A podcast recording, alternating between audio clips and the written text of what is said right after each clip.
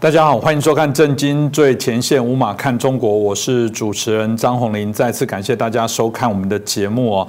呃，过去我们啊探讨许多有关中国近代史发生的一些事情哦，那也提出了一些我们啊所讨论到看到的一些观点，特别哦台湾所定定的这些中国史的部分，常常跟中共所定定的不大一样，所以我觉得节目当中也有这个啊来以正视听哦，把我们这个比较正确。的这些资讯分享给大家，我觉得至少大家知道历史的脉络跟真相哦。那我们过去来谈到这个北伐成功之后，后来就开始当然进行这个所谓的训政时期的一些运作。那这时候当然又遇到了这个啊，包含对日日本的这些挑衅，包含共产党的部分。呃，这段历史哦，我们看到以呃中共的所描述的部分来讲，然后是一个啊帮助了中国历史转类的一个非常重要的点。但真的是如此吗？我们今天很开心邀请到透视中国的高级研究员，也是台大政治系的荣誉教授明居正老师哦。明老师你好，呃，主持人洪林老师好，各位观众朋友们大家好。我想我们就请教一下老师哦，这个我们刚刚谈到了五次的剿匪的部分哦，前四次当然都功败垂成哦，在第五次的部分来讲，那这时候当然就是我们的角度在台湾说这个当然就是啊共产党败逃，当他们说没有，这是长征，我们其实是要进行一个更伟大的计划，这个伟大的计划，我们明老师您怎么看呢？呃，这个事情说起来很复杂。其实最近因为这个这几十年史料比较多了，就看得比较清楚。我们先看中共官方怎么说。呃，官方的版本这样讲的，你看他这个官方出过很多历史很多历史书，大概最标准说法就是长征什么？他把说因为打出去了嘛，要逃要逃走了嘛。嗯。他不说逃亡，也不说逃窜，也不说流亡，他说长征。为什么？我们要北上抗日。怎么说呢？他说，呃，长征是宣告了中国共产党和中国的红军肩负着民族的希望，胜利的实现了北上抗日的战略转移啊，好崇高哦，呃，非常崇高，对。但是当初可不是这么回事儿，因为他们跑过去之后一年了，然后毛泽东跟朱德才发了这个联名的叫《抗日救国宣言》，他说这个我们这个。呃，中华苏维埃共和国就江西苏区了，呃，这个江西苏区的中央政府跟个工农红军的革命军啊联合呢，不断的唤醒这中国呢起来团结抗日，但是呢派了自己，但是叫中央政府没有怎么听。不过呢，我们还是派了我们红军的主力，经过了两万五千里的长征之后，历经了这个多少年，然后跑了多少省什么的，然后经过千辛万苦之后去北上抗日，啊，这是他们说的。他们没有说，就是在这个逃逃出江西苏区前呢，第一曾经进行过大屠杀。为什么这样做呢？因为中共是不相信人的。中国认为说，你们留下之后呢，被中央军俘虏之后呢，那他们拷打你一下，你就把这秘密说出来了，这不行。所以我们能够走的就跟我们一起走，不能走的就全部杀掉。谁来做这件事情呢？周恩来下令，对叫政治保卫局呢，把这些走不动的这些官兵呢跟老弱妇孺就大杀了。这消息怎么传出来呢？有人叫龚楚，龚楚是红军的那个时候就中共红军的这个代理总参谋长，所以我们一般称为参参谋长。嗯，龚楚后来这个离开了中共，然后呢，这个投诚向国民政府投诚，写了本书叫做《我与红军》，所以我们常通称就龚楚那本书叫《我与红军》。他给了很多材料，他当时亲眼看到，他说我们看到这样杀人，杀到什么地步呢？他说：“我们红十二军的参谋长叫林野，他的夫妇呢，在毫无征兆情况下被背后用大刀砍死，他非常震惊，因为他做梦想不到说这么高阶的这个干部呢还会被砍死，还不被信任，所以他后来决定说要投奔，所以他这样萌生的念头。”同时看到，就在出逃的过程当中，跟行军过程当中，尤其是走过非共产党统治过的地方的时候呢，他们警戒森严，不但是警戒，就是国民党的部队和地方军阀部队把他会打他，他派出警卫部队跟后卫后后备警戒部队，一直走过去，凡是跟不上队伍走不动的，我就杀，然后我怀疑人我就杀，那免得就说你们会泄密，就跟刚刚前面讲说，在这苏区里面杀的情况是一模一样的。那拱手说，不但中下级的这些战士呢，这个担心恐慌，下级干部担心恐慌，连这所谓的高级干部也人人自危，说什么北上抗日？如果是北上抗日的话，应该是意气风发，然后人人这个战志昂扬，然后万众一心的奔上前线去了嘛？所以从这样我们可以看出来。所谓北上抗日啊，根本是后面后面的这掩耳盗铃的宣传，完全不是事实。很多细节我们后面慢慢说。对，这个听起来很惊悚哦。如果是第一次听到这段历史的人，会觉得说，按理这个败逃那就跑了，好了，你就算长征也没有关系。但长征过程当中去杀害自己的同胞，看起来这真的就是我们刚刚提到的，是一个败逃逃亡，而且这过程当中还怕因为有那个危机感，就是表示他们有可能被灭掉了，所以出手要狠。不然死的就是自己，是不是可以这么说？是是这样，所以他就像你说，他根本基本上是一个逃亡跟逃窜了。那呃，我们就讲讲中间详细的过程，因为这个所谓长征呢一年一年多一点嘛，那各家说法不一样。在海外有个人呢叫辛浩年教授，辛教授呢在大陆成长。那么他是大陆的这个自学成才的这个民国派的人士，那这个做过很多的精神研究。那这地方他研究很棒呢，我就借用他的话来说一下。也就是他详细研究的时候，红军长征的过程当中呢，到底有没有北上抗日这件事情？他的结论是，中共这一年多的长征，大体上可以分成四个阶段，每一个阶段看出来都只是败逃跟流窜，完全没有北上抗日的行为跟目标。好，第一个阶段呢，他现在我们不是从江西跑出来吗？从江西的南方跑出来，先跑到哪里呢？先跑到湖南的西部，因为江西跟湖南接接壤，跑到湖南西部。好，中共教科书是这样讲的啊，他说，红军开始，中央红军开始长征，目标是跟第二跟第六军团会合。为什么跟第二、第六军团会合呢？因为二六军团呢，在四川、湖南跟贵州边界呢，哎，有一个这个有一个根据地。那这个地方呢，离各省的省会呢都好几百公里、上千公里，呃，华里就更长了，就加一倍。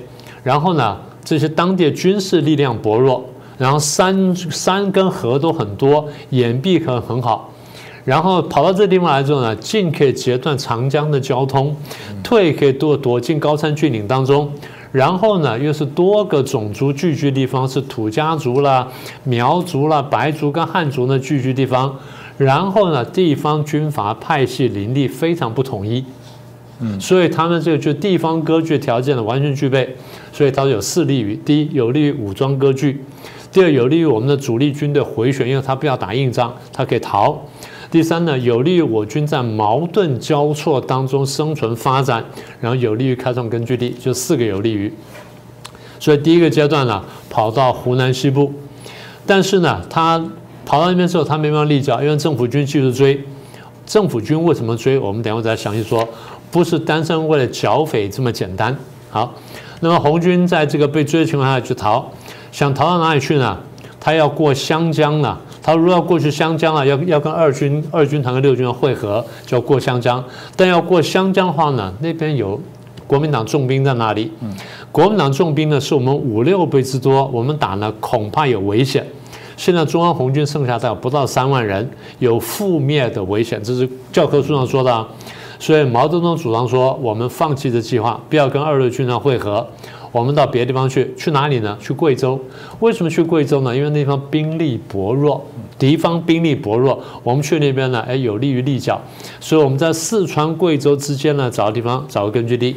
啊，这叫第二阶段。好，第三阶段呢，然后政府军又继续追来了。你跑到西南不行，我要再逼你走。然后政府军一路逼他呢，向哪里去呢？向西北走。哦，你不能再待在贵州，你给我往往北走。所以，毛泽东被逼之后，他想说：那这样子吧，我在四川的北部呢，有另外一支军队，四方面军叫张国焘的军队。张国焘这个人，等下我们再详细介绍一下。我们到那边跟他会合，看是不是有更好的机会。所以这支红军呢，从三五一九三五年的一月到五月，在那就辗转流窜。他们要渡一条河叫赤水，因为在中国官方的这个课本上面讲说四渡赤水是没有错，不是因为他很厉害就渡四次，而是因为前三次都被打回来，因为你跑的方向不对。我不要你往那边跑，你渡赤水可以，但我要你从渡完之后你要往这边走。好了，三渡不成功，第四次渡成功了。从西康省呢北上，西康的省县被中共废掉了，一部分并了四川，一部分并到那个别的地方去了，所以西康的省没了。那逼他从西康的这东南呢北上，然后最后呢到了四川的北部，跟张国焘的军队会合。好，这样子叫第三个阶段了。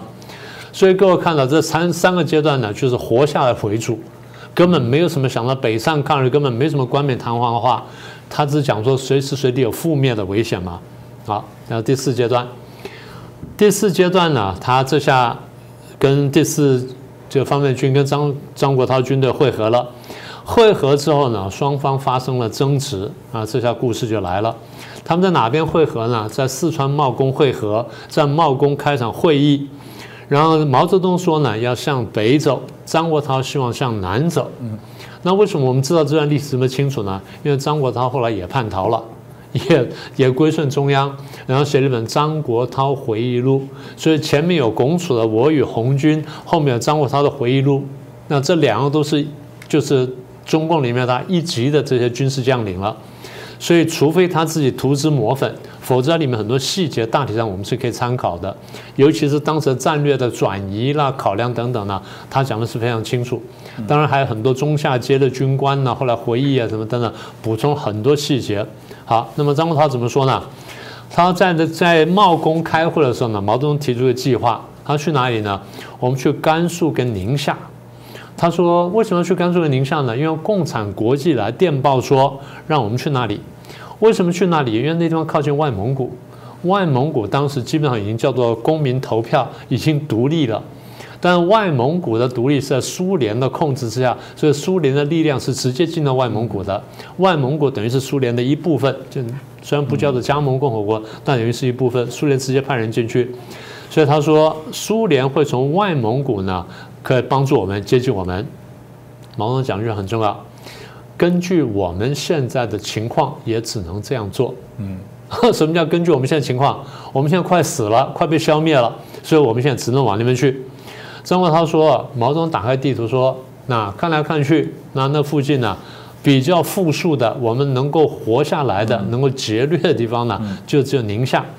那宁夏呢，在河套那地方嘛，宁夏比较富庶，而且防那个防守宁夏的叫马鸿逵的军队，马家军比较薄弱。”那这地方我们可以待下来，而且莫斯科叫我们去那边，我们就去那边。那所以这地方呢有几大好处：第一呢，当地也要富庶啊，我们至少可以想办法可以活下来；第二就是，如果说再从外蒙古那边来支援的话，那就更好了。然后呢，这个张国焘说，毛泽东讲的时候呢，加重语气说，打开天窗说亮话。我们有被消灭的危险。如果宁夏再不能立足的话，至少中央的一部分干部可以坐车过沙漠到外蒙古去，将来可以在东山再起。他准备被消灭了。然后他在讲的事情的时候呢，没有说到陕西北部，没有说到陕北，也没说到北上抗日。他说张国焘说，当时呢，他们让一路逃呢，当时消息是隔绝的嘛。他们虽然有无线电报机，但是呢，不是每个地方都接得上，也是接得很好。他说：“我们没办法跟着刘志丹啊、高岗啊、在陕北这些人呢，跟徐海东的部队呢会合，我们也不知道他们在哪。”他说：“我们甚至连刘志丹跟高岗的名字都不知道。”是，这讲得很白了，我们连这个人都不知道，怎么去跟他会合，怎么联络呢？所以张国焘说啊，其实我们当时主要的关键问题，怎么活下来，然后怎么样不死，这是最关键的。所以这样讲讲到这里很清楚了。毛泽东说向北去逃，什么跑到甘肃，跑到宁夏什么的，呃，最基本就是第一，宁夏那边呢可能可以就地劫掠，可以生存下来；再不然呢，至少可以得到从外蒙古来的苏联的接济。所有的想法呢，都只是活下来，而不是抗日。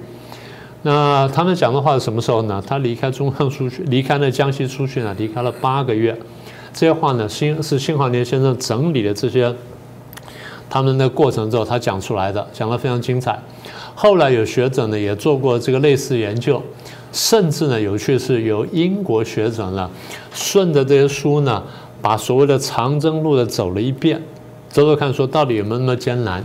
啊，呃，坦白说没那么艰难。当然各位如果上网去看呢，你如果翻墙可以看来是什么呢？红军在路上呢，他们说什么啊？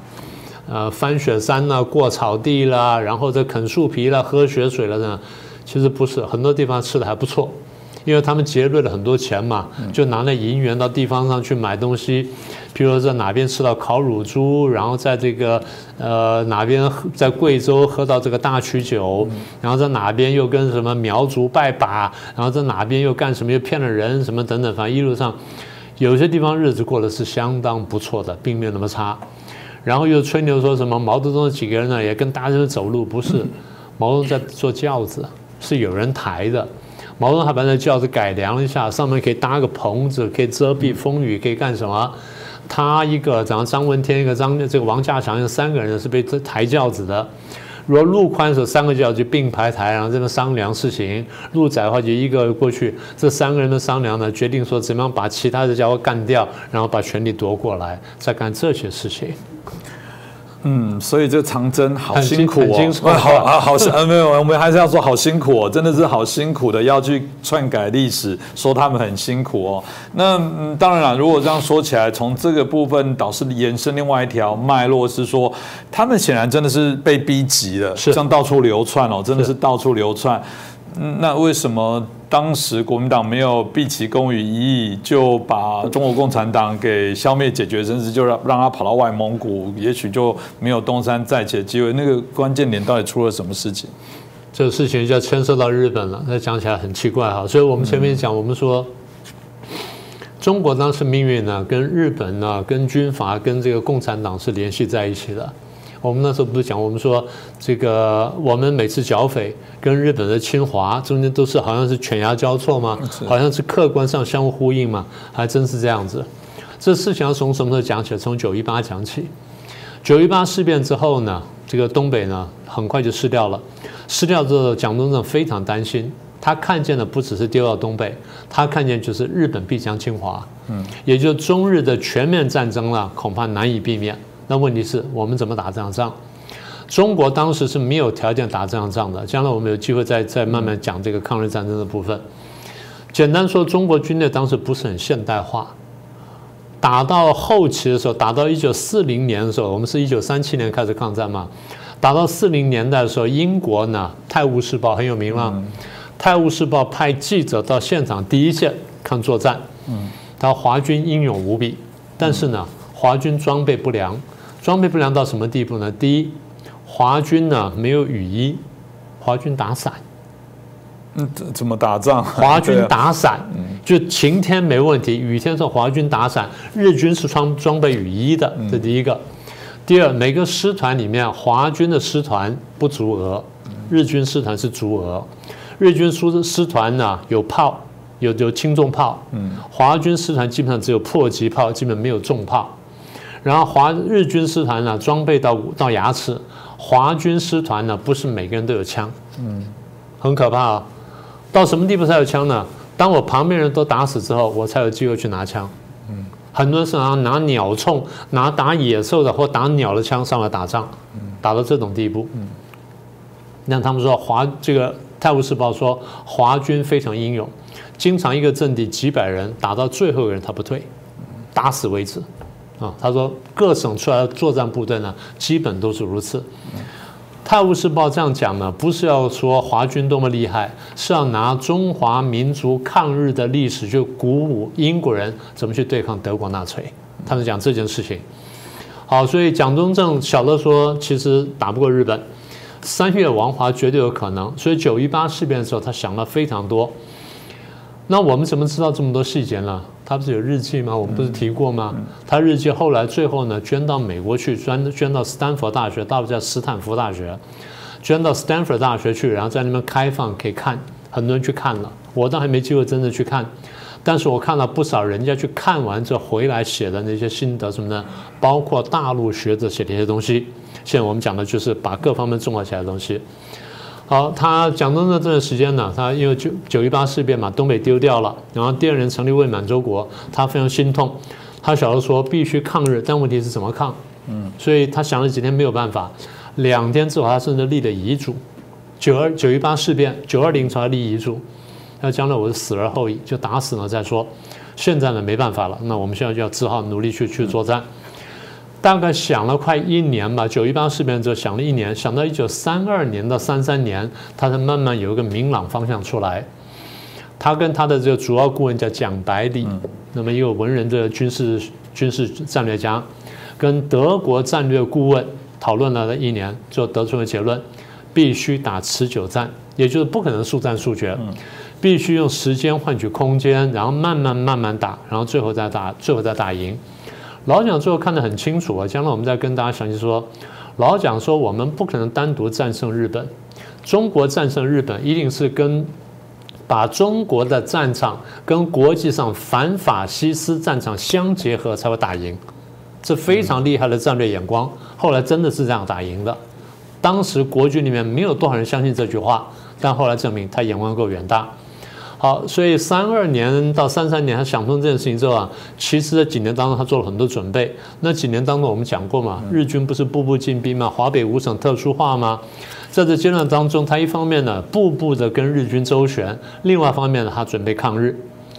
那准备抗日怎么办呢？我要有抗日根据地啊，因为他晓得上海会丢掉。南京会丢掉，然后中国东方这就从东北到华到华南呢，大概东边这些比较富庶地方呢，可能全部要丢掉，所以我们得想办法跑到别的地方去抗战。你必须要找这个地方，那么攘外必先安内了，所以你要找到一些安全地方。安内大家都以为打共产党，不只是，还要打军阀。你要收复军阀，所以你要想办法，就是把把把中国内部呢慢慢团结起来，把共产党消灭掉，然后我们来共同抗日。好，那找来找去说，那我们可能要迁都，说南京要丢掉，叫迁都，迁哪里呢？第一个想是洛阳啊，千年古都，讲不行。第二想西安，嗯，西安也不行，做决定去去哪？四川，四川是三国时候的这个蜀的根据地。那地方够富庶，可以支撑长期战争，所以就选四川。问题是四川当时是有有几个军阀，杨家最大。那问题是我怎么进四川？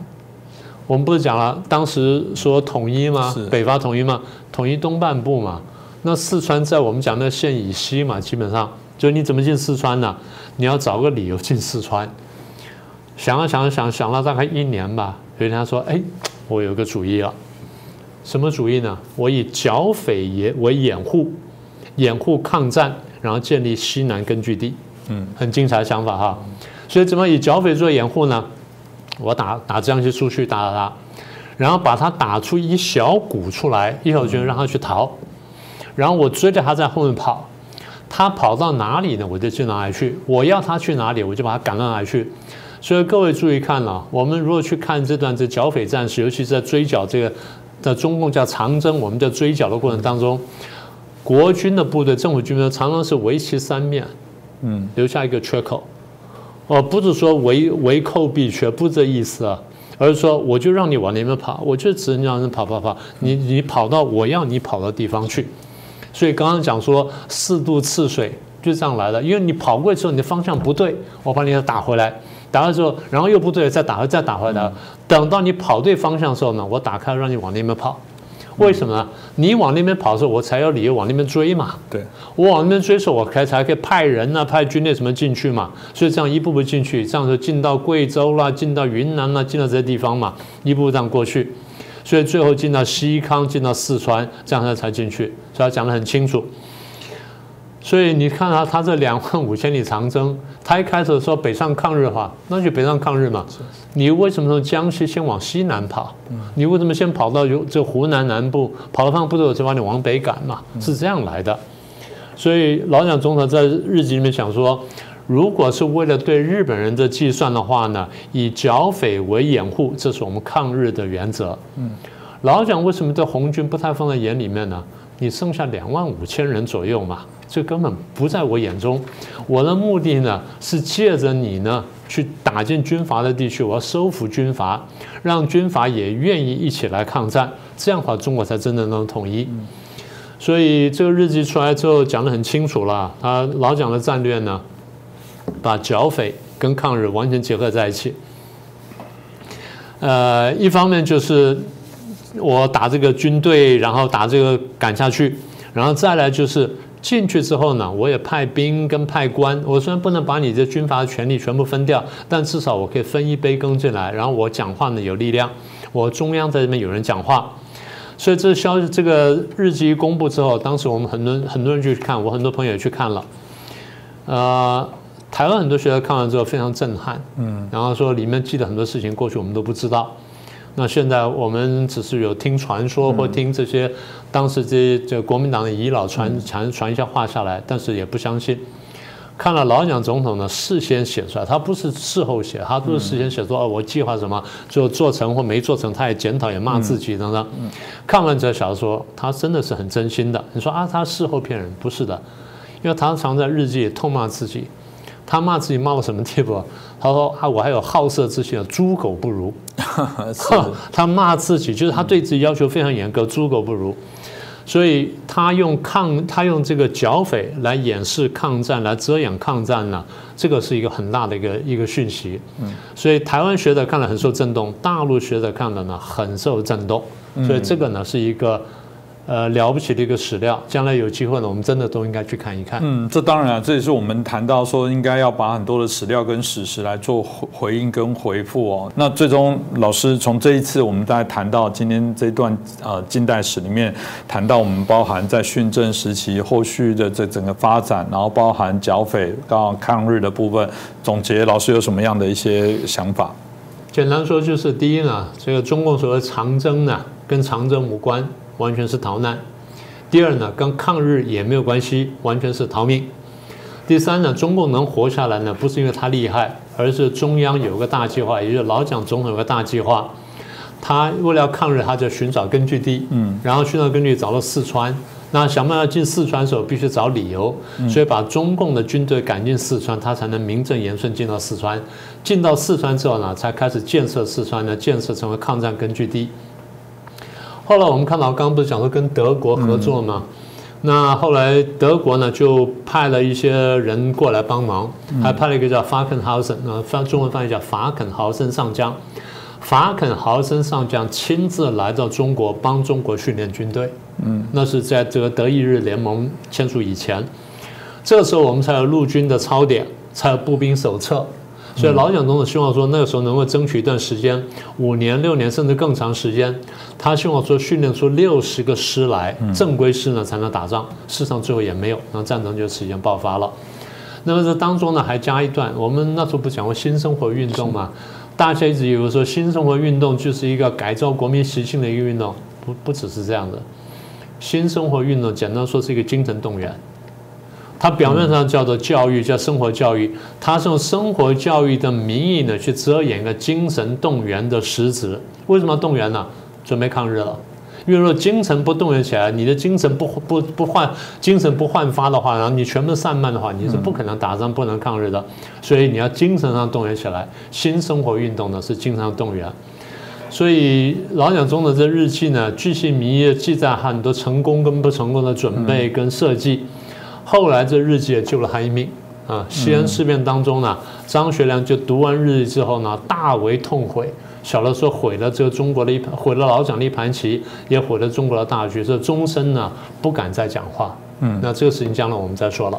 是哦，这个真的，老师一一谈完之后，当然我们大家对于中国近代的一些呃历史的部分的轮廓当然更清楚啊。那我们还是说，历史也许我们在事件发生各自解读角度会不同，这很正常，但绝对不是等号篡改。对，绝对不是把白的说成黑的，没有做的说有做的。但对比中共在整个中国近代相关的一个历史，包含中共的建党史，我们必须说，难怪它会被称为全世界最会篡改历史的政党哦。所以，嗯，还是多看《震惊最前线》吧。我想里面就比较多正确的讯息可以提供给大家参考哦。那今天再次感谢明居正老师，也欢迎大家的，也谢感谢大家的收看了。如果大家对我们的节目啊非常喜欢的话，也欢迎可以把。节目转传给更多的好朋友，再次感谢大家。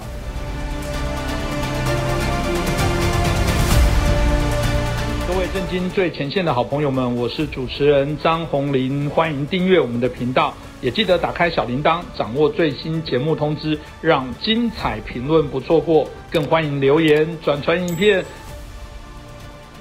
大家好，欢迎收看《震惊最前线》，无马看中国，我是主持人张宏林。再次感谢大家收看我们的节目哦。呃，最近当两岸情势哦还是非常的严峻哦，大家以为这个拜席啊电视讯会议讨论完之后，会不会攻击扰台就会变少？看起来还是没有。那大家就很好奇，接下来的发展会是如何发展？那我们看到。啊，中共历来的这些总书记，不管从毛泽东、邓小平到现在的习近平哦，他们对于啊对台政策啊或都有些不同，但本质上啊，我们认为啊，其实都有一些相同的一些想法跟看法。那我觉得有必要来厘清了解之后，对于我们对中共未来的一些应对，台湾的朋友会更有清楚的一些方向。所以，我们今天很开心邀请到江峰漫谈的主持人江峰老师哦，跟我们来连线。我想江峰老师过往对于中国议题啊，思路谈论非常脉络清楚，也拥有广大的这些听众，所以我们非常的开心，很荣幸有机会邀请到他来，对于我们所有的这些啊，震惊最前线的朋友来做分享。那特别，我觉得台湾的朋友，我们如果有机会。透过更多不同角度来谈论，我觉得也可以让我们更清楚了解中国的议题哦。那我们就欢迎我们江峰老师。哎，你好，洪林兄您好啊！这个正经最前线的朋友们，你的订阅户们，大家好！台湾的朋友们，大家好。那个实际上我刚才纠正一下啊，这个洪林兄说的这个台湾今天能请到我，这个觉得是有福，我觉得这事儿应该正好。反着说啊，是江峰有幸啊，这个出席台湾的这个电视节目啊，我觉得呢是不仅不这个话题应该是在海外华人和全世界的华人，因为有了台湾这个民主自由的社会而感到荣幸，而感到这种福分啊，所以我觉得咱们应该颠倒说啊，那么是非常高兴了参与节目。我想，我们第一题哦，就来请教一下我们啊，江峰老师哦。其实我们都知道，毛泽东当然在啊这个一九五零年代的时候，他事实上开始有许多对于啊想要来啊这个解放台湾的一个宣言。的确，在那段历史，从台湾我们这个亲身啊所谓的。经历在台湾的许多历史上也写到那一段时间当中，就是一个最危急危难的时刻。这当时这个毛泽东不断在谈到希望来解放台湾，为何在那一个关键点，或者是后来是没有办法来实现？老师你怎么看待呢？我想在回答第一个问题之前呢，就您刚才的一个开场白啊，我说一下啊，就是现在台湾就是岛内也好，国际上也好，对于台湾问题实际上。看法并不完全一致，就是对于现在中共的这个威胁，到底是对台湾未来的一个影响到什么程度？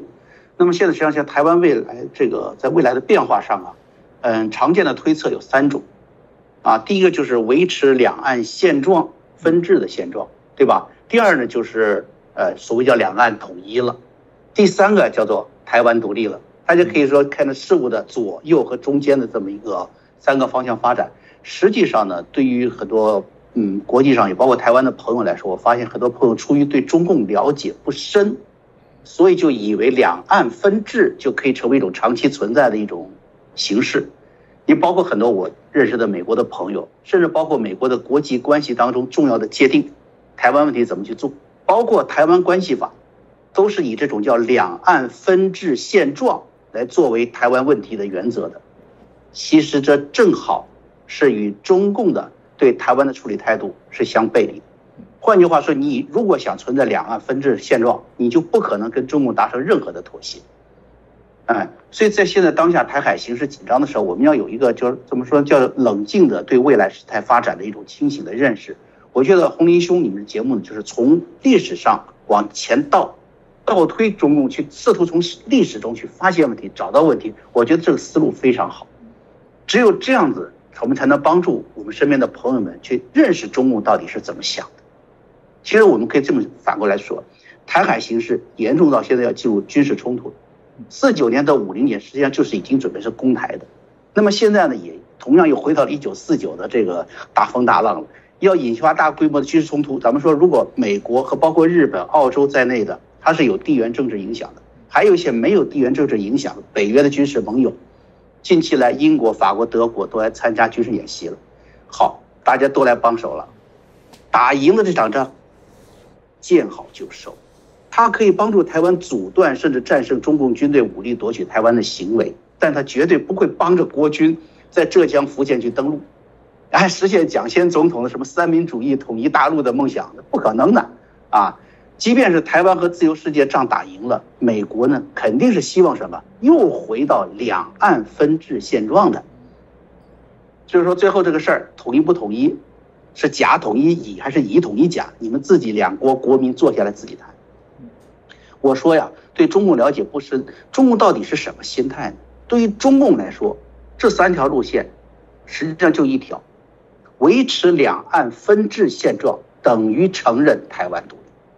只要台湾不是中共统治的，你就是独立的，这是他的内心的深刻的想法。所以我们要看的就是，即便是中共对于台湾问题处理的态度上最为温和的时代，您刚才提到了，比如说，比如说邓小平、江泽民和这个胡锦涛时代，即便是那个时代，你会发现他依然有一句措辞叫做“台湾依然是神圣的领土，是不可分割的一部分”。所以咱们这是开玩笑哈，洪领兄，什么叫神圣啊？过去啊，就是有信仰的，就供菩萨嘛，供妈祖嘛，是不是？摆上香案，供上那那那个什么水果，那叫神圣。那没有信仰的什么呢？中国人喜欢供祖先，那也要毕恭毕敬的，那叫做神圣。你从来没听说过中共说广东省是神圣的，广东省，上海是神圣的城市，没有吧？嗯。所以呢，领土啊，不可分割呀，这几个词是次要的，是可以牺牲掉的。那么什么是神圣呢？咱们反过来想，九九年江泽民跟俄罗斯签订议定书，放弃了一百多万平方公里，台湾多大？三万多平方公里，对吧？那相当于三十个台湾省啊。难道那一百万不是领土了吗？就可以分割了吗？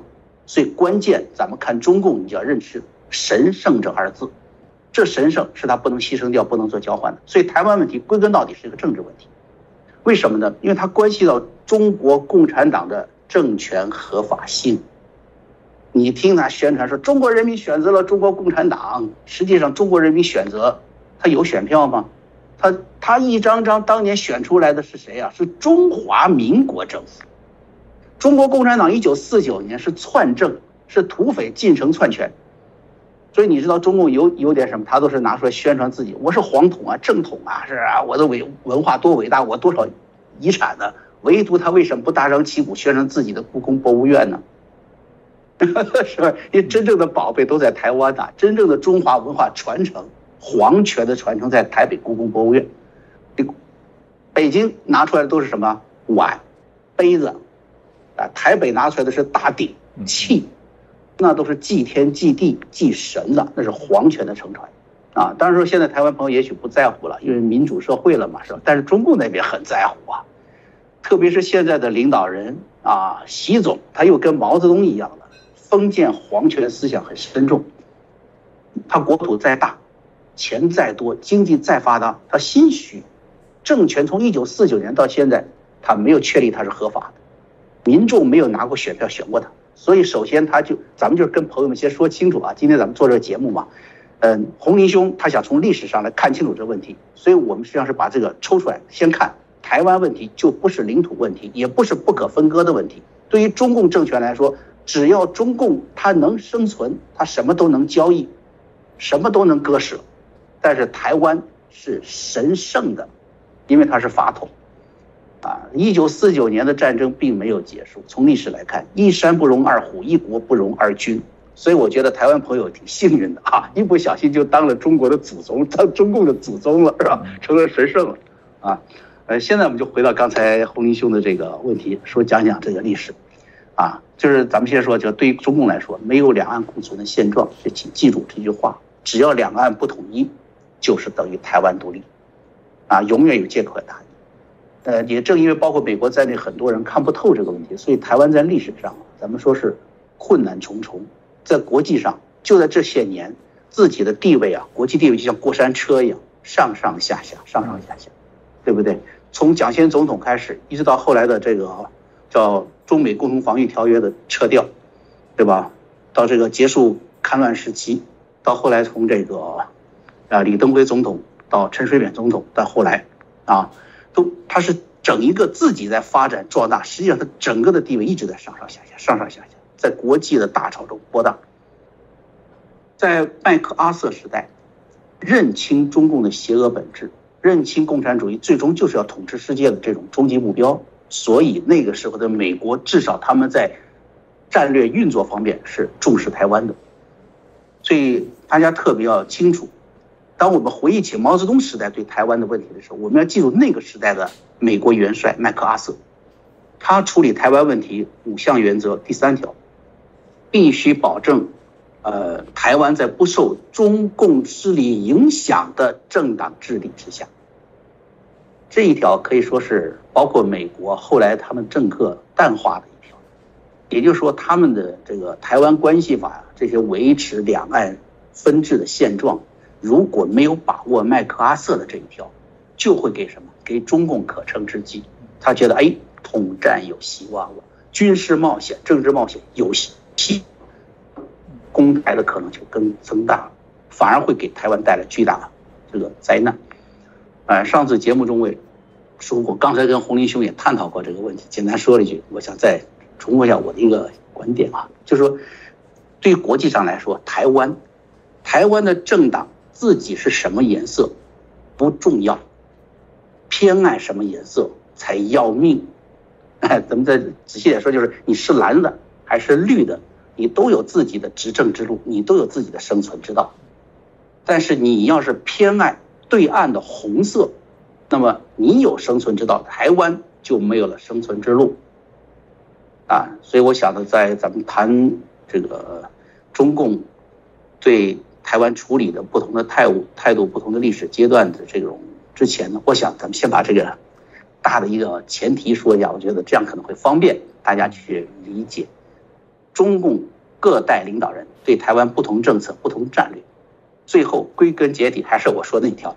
把台湾人当祖宗供起来，很神圣啊！因为有关他的政权执政的安全。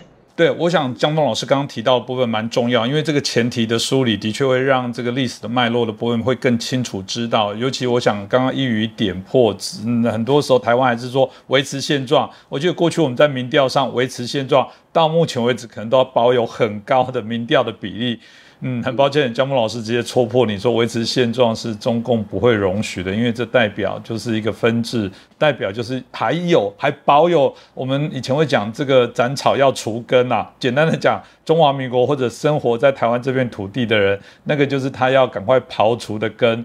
否则就有这个反扑他的力势力哦，不然也不会有我们震惊最前线还在这边做。那当然，这个呃，回去到刚刚提到的这个毛泽东的部分，接下来当然我们在谈到的会是邓小平哦。邓小平当呃从啊我们过往的这些台湾的记忆里面。感觉，但他还是较为友善啊。毕竟他是最早谈到说，哎，我们不排斥可以来合同，我们可以和平统一啊，我们可以来谈。那只要经济搞好，黑猫白猫都无所谓。哇，他有太多这种经典语句哦。而且最特别的部分，他跟这个啊台湾我们的蒋经国啊这个总统啊，基本上来讲，过去又曾经是同学，所以就有许多的一些相对一些纠葛。大家认为说，为什么这个邓小平他开始变得有感觉是较为柔软的这种姿态，这个背后到底有什么样不同？这个部分我们也请教一下江峰老师。你是现在提到了邓小平时代，其实邓小平时代他的政策啊，他的很多的这些原则，实际上是来自于毛泽东时代的历练。嗯，邓小平在毛泽东时代是受过大苦的，对吧？他的孩子在文革当中自己腿都摔断了嘛，他自己到江西这个南昌拖拉机厂下去的时候挨整的时候，他当时就一条。叫什么？毛泽东把他叫回来，一九七三年把他叫回来的时候，说小平啊，你受苦了。邓小平说：“你这点怎么熬过来？”邓小平说：“等待。”他说了两个字：“等待。”所以这“等待”二字也充分了反映了邓小平后来对待台湾问题的处理。所以我们先再把邓小平的事情先给他搁到一边去，我们回头说说他的这个老领导毛泽东。啊，毛泽东时代是在早期呢，解放台湾呢，它不是一个重要的一个政治任务，而是一项军事任务。因为当时呢，在一九四九年底到一九五零年初的时候，面对中共前面有几大方向战略方向，第一个就是大西北要去解放新疆，后来咱们知道是和所谓要和平解放了；一个是大西南，第三个是四野一路南下要解放海南岛，第四个才是东边的台湾岛。这个整个的战略呢，不是说他不看不中台湾的军事战略目标，而是当时台湾的蒋介石总统在台湾已经部署了在西北、西南和华南的全面反攻，所以面对蒋介石先蒋先总统在四面环攻的这种策略呢，他必须什么？各个击破，最后才把注意力放到台湾上。实际上，在攻打台湾之前呢，毛泽东是犯了所谓叫什么叫轻敌吧？怎么说吧？叫轻敌。他想呢，当时如果说台湾岛太远，咱们解决个新的近一点的一个金门岛，是不是可以呢？当时他做出了尝试。咱们知道是在一九四九年的十月份，对吧？如果没记错，十月二十四号，当时的古宁头战役叫古宁头，这在台湾方面叫台古宁头大捷嘛。当时古宁头战役打起来以后呢，这个他们最没有考虑到的就是一个潮汐的问题，即便在厦门和金门岛这么近的一个海域。渡海作战会遇到很多现实的问题，在没有现代化的海军、现代化的空军的这个装备之下呢，你去进行渡海战役是不行的。这跟原来他完成的渡江战役是完全不一样的。所以后来古宁头惨败之后，他们在打海南岛。五零年的三月份过完年，因为当时就没那么冷了嘛，这个潮汐比较稳定的打海南岛。打海南之前，打海南的四野的部队到厦门去。听三野的同志们给咱们介绍，为什么打台湾、打金门打不下来呢？他们当时有一条说：“我们不懂啊，渡海作战，我们以为啊，国民党的大军舰不可怕，我们小船一靠过去，大船的那个波浪就把我们冲开了，我们呢就在小艇上向大舰扔手榴弹，就把他们给消灭了。”哎，他们当时叫做叫随波逐流战略。后来他们跟这个四野的同志说：“呀，这个随波逐流要不得呀，真打起来要不得呀。”所以后来打台湾岛的时候呢，这中共的军队呢已经初步的装备了一些叫机帆船，就是机动的一些机帆船啊，渡海比较相对来说的抗打能力会很强。就是说这么一个例子，说明什么呢？当时毛泽东的战略是有顾虑。渡海战略有顾虑，但还是军事行动来解决的一个方向。他当时最有信心的一个就是什么？就是美国人。美国人当时的杜鲁杜鲁门政府对台湾呢是一个采用了一种叫怎么一种放弃的一种一种战略，你知道吧？就是他认为呢，毛泽东认为就是中国人民革命力量越强大，越坚决，美帝国主义进行直接军事干涉的可能性就越小。这就是他当时的一个判断，呃，也请朋友们记住这一条哈。四九年，也就是七十年前，中共的考量因素，也是历届中共政权考量的因素，一直到今天的习近平，他的政权考量的主要因素就是这条。他认为自己的努力越大，美国人干涉的力量决心就会越小。所以我们理解为什么中共会花那么多钱，在台湾本岛建立大量的红媒，替他去做宣传，吓唬台湾人。剥夺他们的抵抗意志，在台湾，在本在大陆，他们什么呢？激发爱所谓爱国主义情绪、搞民族主义情绪的渲染，让他们所谓的激发他们人民的斗志，都是为了这一条。就是照习近平自己的话来说，中国人民现在是组织起来了，是惹不起的，惹翻了是不好办的。这句话就是相对于美帝国主义是否能够说要直接干涉美中国、干涉中共的这个台湾的这个。武统的这种战略，从四九年开始，毛泽东的这种考虑，到现在习近平依然考虑。所以你不要看它有多少吨位的军舰，有多少能用不好用的所谓隐形第五代战机，那些都是虚的，因为他的所有的军事力量的配属，没有真正的放到现代军事的这个层面上，而是适合台湾打。咱们继续回到这个台湾的这个问题，你看哈，一直到了第二次台海战役的时候。台海第二次台海危机，江泽民当时不是在往台湾发射导弹吗？当时美国人就做出强硬反应，三三个航舰队进入台湾近海，从香港准备是绕绕北上进入台湾海峡的。所以呢，当时江泽民就问当时的国防部长迟浩田，说美国人真正出手帮助台湾的几率有多少？迟浩田说百分之七十，也就换句话说，当时中共的整体判断还留了百分之三十。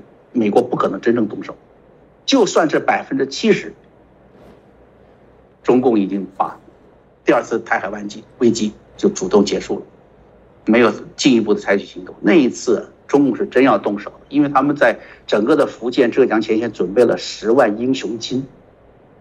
不知道这个就英雄金呢，在大陆这个就是中共的军队就是等于叫就是裹尸布，就准备要死掉十万人的，啊，十万英雄金都准备好了，是准备做出这种发动进攻的。结果你看，也是因为美国干涉的因素，导致了第二次泰来危机呢，啊，就是最后就溃散了。所以在习近平现在军事战略当中，他什么发展中程导弹呢，发展核潜艇啊，它不是全战略的需求。它不是为了渡海作战进行的准备，在中午刚才说了，依然无法面对全球军事投射标准这种标准建立的美国的军事力量，还有相应的高科技的水平，还有整体的国际资源水平的把握。所以呢，当年毛泽东要美国担心美国出手，今天的习近平也一样，最大的顾虑就是美国的出手。那么当年毛泽东想到一个什么办法呢？就是苏联是解决问题的关键，他请求苏联。帮忙，一九四一九四五年的五月，像您刚才说的，那时候的中共就已经是，是一九四九年五月，他已经是派自己的这个一个刘少奇啊，当时的这个算是党第二把手吧，就派的中共代表团去了苏联，主要就是谈请苏联帮忙这个渡海入侵台湾的问题，但是斯大林给拒绝了，啊，后来这个刘少奇呢，在给斯大林的信里面呢。就请苏联，你要是不能够直接出空军海军，你能不能够出一部分装备，然后来帮助我们培训？要莫斯科在一年内，就是您刚才说的五零年，一九五零年，作为一个重要的一个军事实现这个解放台湾的一个目标，他在一年内训练一千名空军人员，然后呢，提供大概一百到两百架战斗机，四十架轰炸机。刘少奇拜访斯大林后，斯大林明确就说明了，这个苏联可以考虑这些请求，这是在四九年。但是后来呢，整个情况又变了，啊，斯大林明确表示说，这样做的结果会引起美国的介入，诱发苏美苏之间的冲突和战争。这下中共就傻了。那么中间到底发生了什么事情？就是刚才我说的麦克阿瑟。苏联这么做判断是因为当时的杜鲁门政府表示了对于台湾的一个不介入，放弃了中华民国政府。那么后来呢？麦克阿瑟作为远东的司令、远东的统帅，他认为台湾作为美国国土安全、太平洋安全，现在叫第一岛链的关键位置，是绝对不能放弃的。所以当时苏联他找了这个斯大林，找了他的军事元帅们一起坐下来商量这个事儿到底怎么办，要不要出手帮中国？大家很明确说，了解美国民主体制的这些人说，美国的白宫它只是政策的一方面，但是美国在这种战略决策之外，有它全盘的战略部署，它的军事部署是由前线的最高指挥首脑，所以他们对麦克阿瑟提出来对台湾的五项原则呢，非常顾忌，对毛泽东说我们不能帮这个忙。后来咱们知道毛泽东不是去了这个。去了苏联一次嘛，啊，一九四九年底到一九五零年的初，啊，在那边待了三个月，那三个月里面呢，斯大林就很委婉的告诉他，这个忙我们不能帮，因此呢，就等于说是可以打消了毛泽东在一九五零年，这个后来他进行过一次军事冒险，就我刚才说的古宁头，啊，一九四九年的十月二十五号打了古宁头，是做军事冒险，我看一看，我不要苏联的帮助能不能做，结果完全失败。就连到金厦门到金门这么近的这个海，他都渡不过去。你别说渡台湾岛了，根本不可能，啊！所以他更加倚仗苏联人的帮助。但是苏联的态度导致了他全面放弃了对台湾的这个军事企图。当然了，最重要的一个国际关系的个变化，后来我们大家都知道了啊，就是朝鲜战争的爆发。啊，一九五零年六月朝鲜战争爆发之后呢，中共做出了所谓叫抗美援朝的决定，那么就。杜鲁门政府也没有办法继续执行他原来的放弃台湾啊，绥靖亚洲的共产主义渗透的这么一个原则了。原来他的这个工作，他的战略重点在欧洲嘛，在希腊，在阿拉阿尔巴尼亚，在很多地方都阻挡共产主义的渗透，但是在亚洲他是放任的，所以这次他不行了，那派出这个所谓叫第七舰队，这个阻挡了这个台湾海峡，所以毛泽东之后的这个对台的这条路线呢，由军事刚才说最早的军事斗争转为了政治斗争，这是这么来的。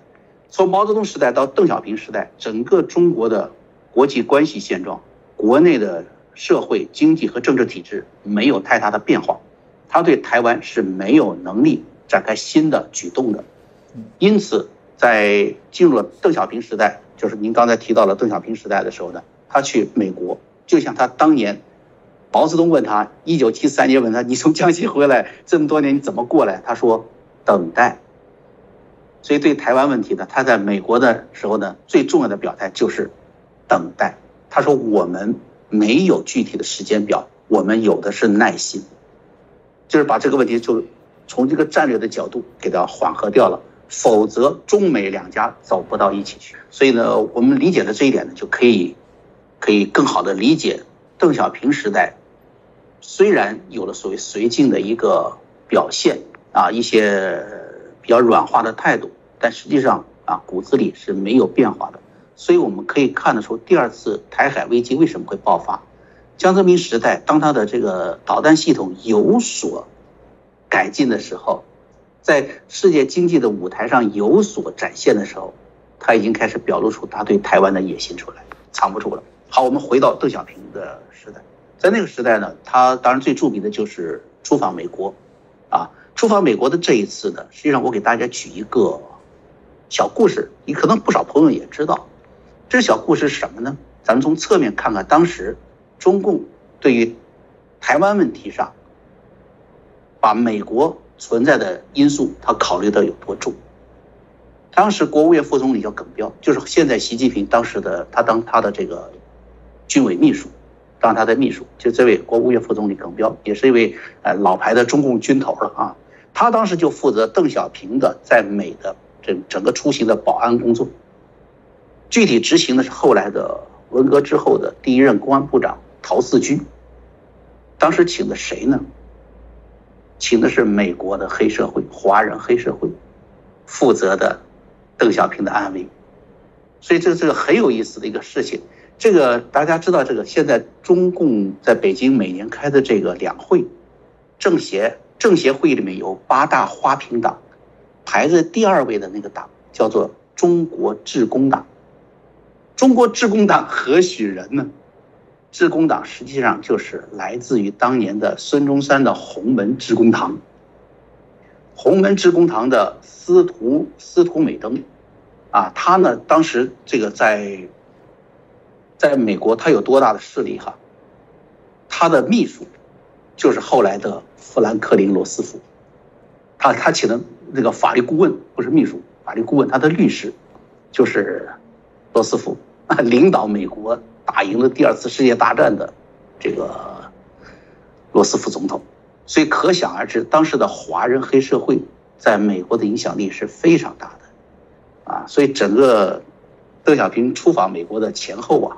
因为他当时台湾怕蒋介石这边，呃，就是就是国民这中华民国政府这边对他不利嘛，他就找这个人来给他做保驾，做做做做这个保镖。所以从这个事情可以看出来，在中共踏上美国领土的那一刻，你是无法想象到，当年中共是多么的弱，在国际关系上是多么的弱。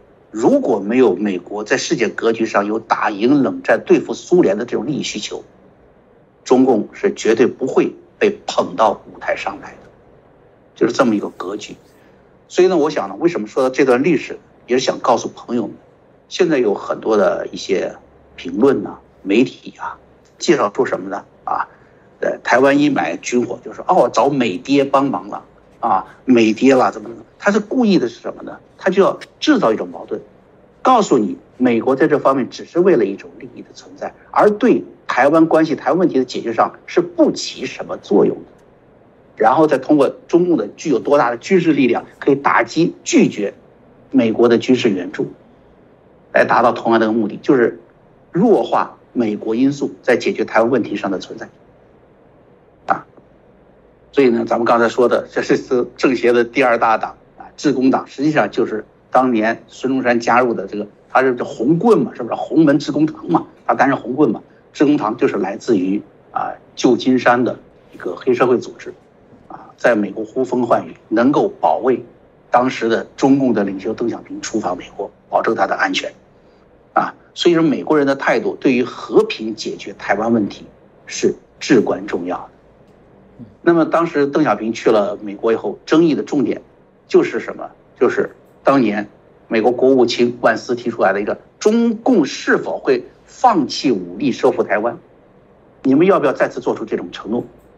美国人认为就是要想解决台湾问题，中共必须要做出承诺，不使用武力，否则就没有办法进行维持分治的现状。啊，那么他们认为这才是。台湾和平的一个保证。那么邓小平是怎么说的呢？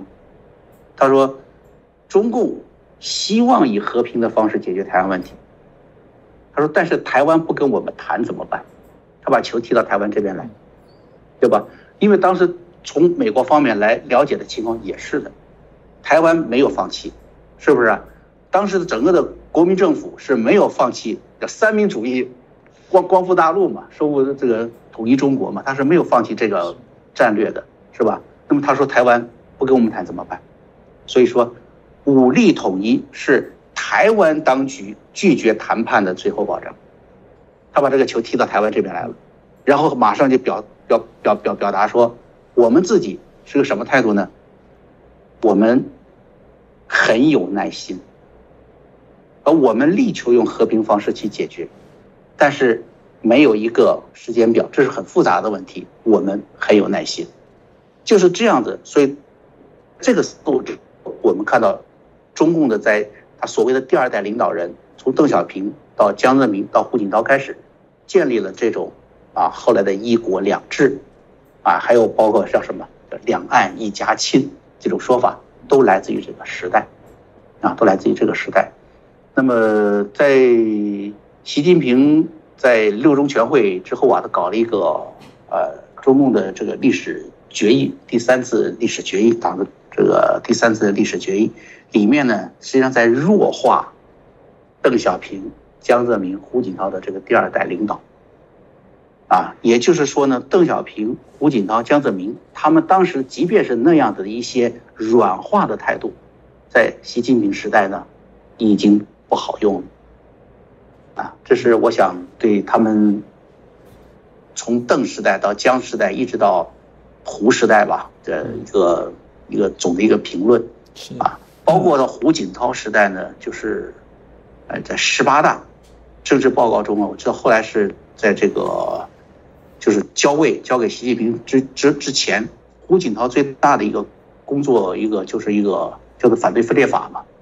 反对分裂法，还有一个就是提出来九二共识，那是唯一的一次出现九二共识。胡锦涛时代出现九二共识，并不等于中共认可九二共识。原因很简单，就是我刚才咱们谈话中刚开始的一条就是这样的。九二共识的关键就是什么？一个中国各自表述。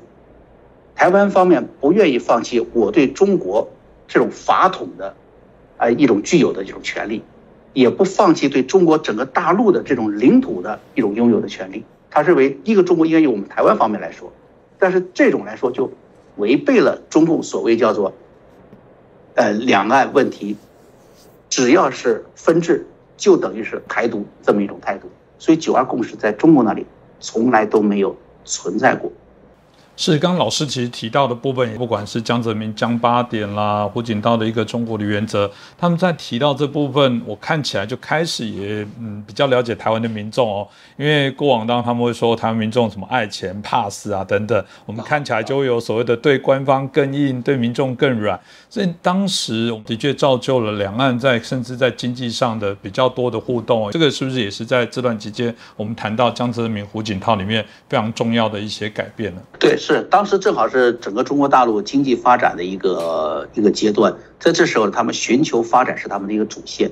他们坚信，从邓小平时代开始，邓小平就说了嘛，那纵观历史，只要是跟美国关系好的都发了嘛，都富了起来了。所以他希望的是什么呢？解决台湾问题一个前途，有个前提，就是毛泽东当时没有解决的问题，就是没有强大的一个海军空军的问题，因此他才去向苏联去求助。现在他如果认为自己已经有机会、有能力去发展自己强大的海军空军之后，他认为就可以拥有去解决台湾问题的主动权了，啊。但是呢，还是回到那问题，不管是经济上的一些利好和民间上的交流再多，咱们就说民间交流。如果台湾的朋友如果还有印象的话，大家不知道还记得千岛湖事件吗？嗯，是千岛湖案件，那个实际上就是在两岸关系发展出现了两岸双通两这个就是叫什么，就是等于非常交好的一段一段时间吧，民间交好的一段时间，刚刚准备顺利的发展下去的时候，出现了千岛湖的事件。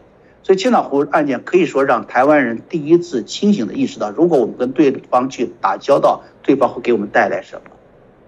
嗯，啊，那不仅是那一场灾难，如果它仅仅是一个刑事犯罪的话呢，恐怕大家的思考都不会这么深，而是这个，而是这个刑事案件呢发生之后，中共处理这个刑事案件暴露出来的各种黑暗，对吧？当时台湾民众就觉得什么是民主社会，什么是独裁社会。那就看看的是非常清楚了，所以我说，觉得千岛湖案件可以看得出来，实际上中共的整个的体制和它的本质呢，从一九四九年到后来是没有任何变化的。大家不能为表面上的一些表象所所影响。就像刚才他说九二共识吧，中共来说没有没有任九没有过九二共识。什么叫各自表达呀？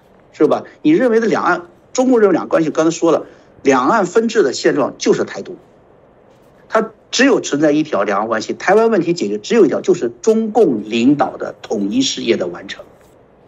如果朋友们还有人认为可以在呃两岸磋商的情况下完成统一事业，甚至九二共识由由中华民国政府去主导一个统一事业，或者是互相认可的事业的完成，是不可能的。怎么能存在台湾方面去解释一个中国呢？那是犯了刚才说的中共的神圣。不可侵犯里面的神圣的含义，就说违背了中共执政合法性的问题了。所以我们不要为后来的一些小的一些民间的往来带来啊，就让自己就错失对整体形态趋势发展的一个判断。嗯，其实后来像自由行啊，很多的这些给台湾带来的呃经济和影响，负面影响几乎是共同存在的。嗯，这点大家都看到了。而且中共现在是给就给。不给说拿走就拿走，台湾如果在这种情况下跟中共走到一起，他们总有一天就会跟香港一样的，说给你是施舍给你，说拿走也就一夜之间就拿走。我讲江梦老师刚刚提到，真的是我们在最近台湾有许多开始慢慢感到的反思哦，甚至有很多台商现在面临到可能想要回来，这个资金撤不回来了，呃，这样的事情真的非常的多。这个我想呃不是危言耸听。最后就回到啊这个习近平，习近平当然有人会说哇他这个非常棒，带领中国这个让全世界哦终于这个不能这个看清中国，即便是引起这么多挑战，那就代表。其他人看不得中国好，但有人说：“哎呀，感谢习近平这个猪队友，因为为什么？要不是他，大家没有办法这么清晰的认清楚啊，中国共产党的一个本质哦。到底习近平现在的整个他在整个领导中共中国的这些状况，当然更重要的是，那台湾呢有什么给台湾的建议？台湾人面对这样子的一个中共政权，我们应该做什么对应呢？我们也请教一下江峰老师。”那么最近呢，肯定就是先说到中共的十九届六中全会通过的，刚才提到就是那个第三次历史决议了，对吧？这个历史决议呢，实际上是在台湾问题上是有，嗯，重点提到的，是有重点提到的。那么习近平在这里呢，是所谓说他已经提出了说叫呃一系列重要理念、重大政策啊，都是亲自指挥、亲自部署嘛，啊，喧嚣这个领袖的这个形象。呃，我们会注意到它里面呢。就把过去的几任呢，呃，他们的一些说法呢，又罗列了一遍。但是不管他说到了两岸一家亲也好啊，啊是一国两制也好啊，他一定会出现刚才我说的那个，就是这个神圣的问题，就是叫他是解决台湾问题，实现祖国完全统一，是党矢志不移的历史任务。问题就出在这一句话上。换句话说，不管二十大是否是习近平继续执政，还是换一任。中共的领导人还是习近平继续往下走，既然这个党还在，那么这个党矢志不渝的历史任务就存在，只不过变化方式而已，一定会去解决台湾问题。那么解决台湾问题，刚才又说了，即便是和平分治的状态，他都认为你是台独的状态。所以只有一个选择选项，就是到所谓要他们说的统一。那么这个统一又不能够在所谓九二共识之下，以台湾以中华民国为主体去和平的对等去谈，那么只有什么呢？只有他们一家人说了算。我想台湾人是没有人会答应这一条的，是吧？我记得在六十年代文化大革命的时候，你看那些那些中国大陆那些孩子，当时他们自己都在受苦，吃不饱饭呢，还说了我们要努力去什么解放台湾啊，让台湾人民度过上跟我们一样的美好生活，对不对？这个东西到现在还是这么去，还是这么去说的，还要这样子去跟。台湾的民众一起共同富裕呢，所以咱们知道，只要是党矢志不渝的历史任务，就决定了不管谁来作为中共的党魁，谁来做他这个党的这个接班人，这一定是他重要的政治任务。他如果不接过这个棒，他就不能接过那个去做那个位，就不能接那个权，这是一个必然的一个政治的逻辑。所以我想呢，习近平即便不当，别人来当也会去做。那么习近平要去做，他甚至。会把这个时间表提前，因为他咱们知道这段时间，刚才你也说了叫猪队友嘛，是不是做的这个事实在是太糟糕了，是吧？那挽挽回他的政治影响力，只有一条，他，咱们最近刚看这个澳门的习比华，是，对吧？是吧？一下就抓走了嘛，把澳门澳门没有任何的产业了，只有博彩业，它跟香港的金融啊、房地产呐、国际贸易不一样的。澳门只要拿走了他的博彩业，打击他的博彩业，老百姓一下就惨了。这个这个地区，澳门地区的经济一下就完蛋了。这不是说他只能做澳门这个，就说只能做这个博彩，因为澳门在过去的百年的这个发展殖民史上，他就这么走过来的，他只有这条道路能生存。啊，所以你看他打西西敏华也好，这个香港把他国安法把香港一棍子打翻也好。他这个人，他做出所有的这个决断呢，是毁灭性的。他既然能对澳门、对香港、对所有、对新疆能够进行毁灭性打击，他为什么不会对台湾进行毁灭性打击呢？而且他也度过了邓小平、江泽民、胡锦涛的怀柔时代。怀柔时代是为了中国共产党积存自己能打台湾的军事本钱。当他认为自己具备了这种军事本钱的时候，他就会敢做更大的军事冒险，而在这种军事冒险的制约他的几乎唯一的因素，就是美国的存在，就是美国的存在。但是话又说回来了，美国的存在，刚才为什么说麦克阿瑟的五项原则的第三条？他希望就是我我美国去保卫台湾，保卫台湾的目的是什么？希望台湾成为第一岛链中不可冲破的那一环节。成为麦克阿瑟口中的不沉的航空母舰，但一旦这艘航空母舰是由红色的政权来行驶的时候，美国人就不会再要这艘航空母舰。所以呢，我觉得归根到底又回到了台湾人民的抵抗意志和他们对前途自己是否真心关心自己和自己子孙后代的前途的这个考虑是否周全和他们的抵抗意志之上。你没有这种抵抗意志，你如果对中共认识不清的话，美国保卫你的意志也就在下降。所以我觉得这看待习近平之后的这个整个的台湾的现状呢，我觉得可以用这样的一个说法来做总结。另外，在呃美国方面呢，我们知道前段时间关于美国现在的白宫是否是继续采用战略模糊这个态度上，大家也在有一些争执。那么。战略模糊，刚才实际上从这个历史上来看，即便是毛泽东时代、杜鲁门时期对台湾的战略模糊，就会直接导致毛泽东的军事冒险的这种欲望增强。到邓小平时代也是这样子的，也是这样子的。所以为什么当时的台湾关系法呀，保障了台湾的一个安危呢？就是这样，美国明确的甩出了自己的一个态度。甩出了自己态度，而在后来的整个的外交关系的这个实践当中啊，由后来的呃六个保证对中共的一个八一七公告进行了弥补和对衡抗衡，所以美国一直在明面上迎接着中共的强大，希望他对国际社会做出应有的贡献和付出他的责任，同时也小心翼翼地保护着台湾的安全。也保护着台湾的民主进继续行。这就是美国当时的一个态度。那么到现在呢，台湾自身的努力，让自己建设成了一个世界上少有的一个充满了政治智慧的、充满了经济繁荣能力的一个民主社会了。它已经充分的具备了这个迎接和欢迎国际民主大家庭的这么一个准备了。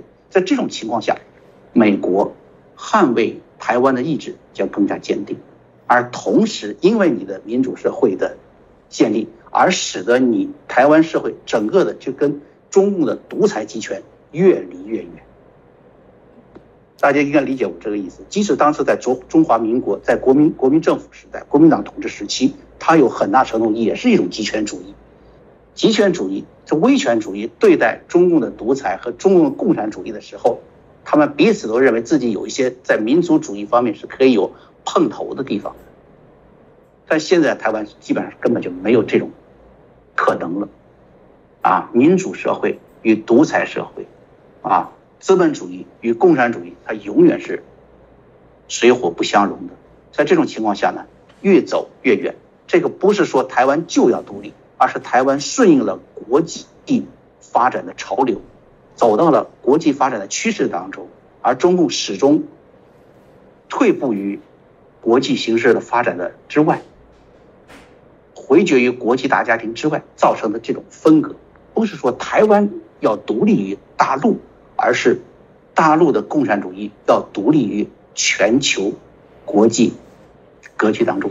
所以这就是我们对台湾问题的一个整体的一个看法。是，我想谢谢江峰老师。因为刚刚我我觉得很深刻的部分是，我们遇到许多的过去许多关注台湾议题的朋友，真的都讲这句话，都说，请你们自己意志要坚定。最怕是内部自己搞不清楚谁是竞争对手，谁是敌人哦。那我觉得这不用玩了。我们常常台湾的政党把彼此当敌人，要杀到这个断头。然后对于中共这个很明显的刚。呃，我觉得今天听完江梦大哥啊所提到，不应该很清楚知道说，这个它是不会改变的 DNA 的，嗯，即便是维持现状，基本上对他来讲都是不容接受的。他只是在等机会而已。现在跟你哈拉一下，但他找机会还是必须要来收服你哦，所以。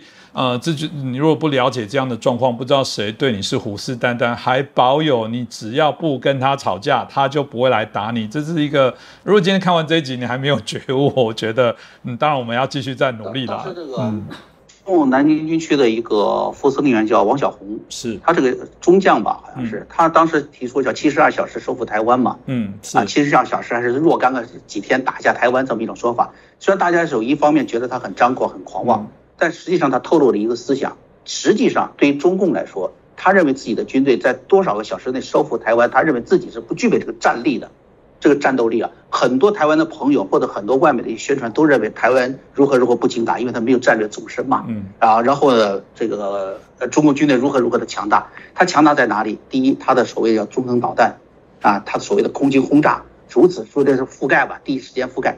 但是大家一定不要忽略，他想。攻占台湾必须要渡海，嗯，必须要登岛，这是他不可跨越的一条，几乎是不可跨越的一条。因为台湾这个，大家看看自己的这个海岸线，能登陆的地方不多的，嗯。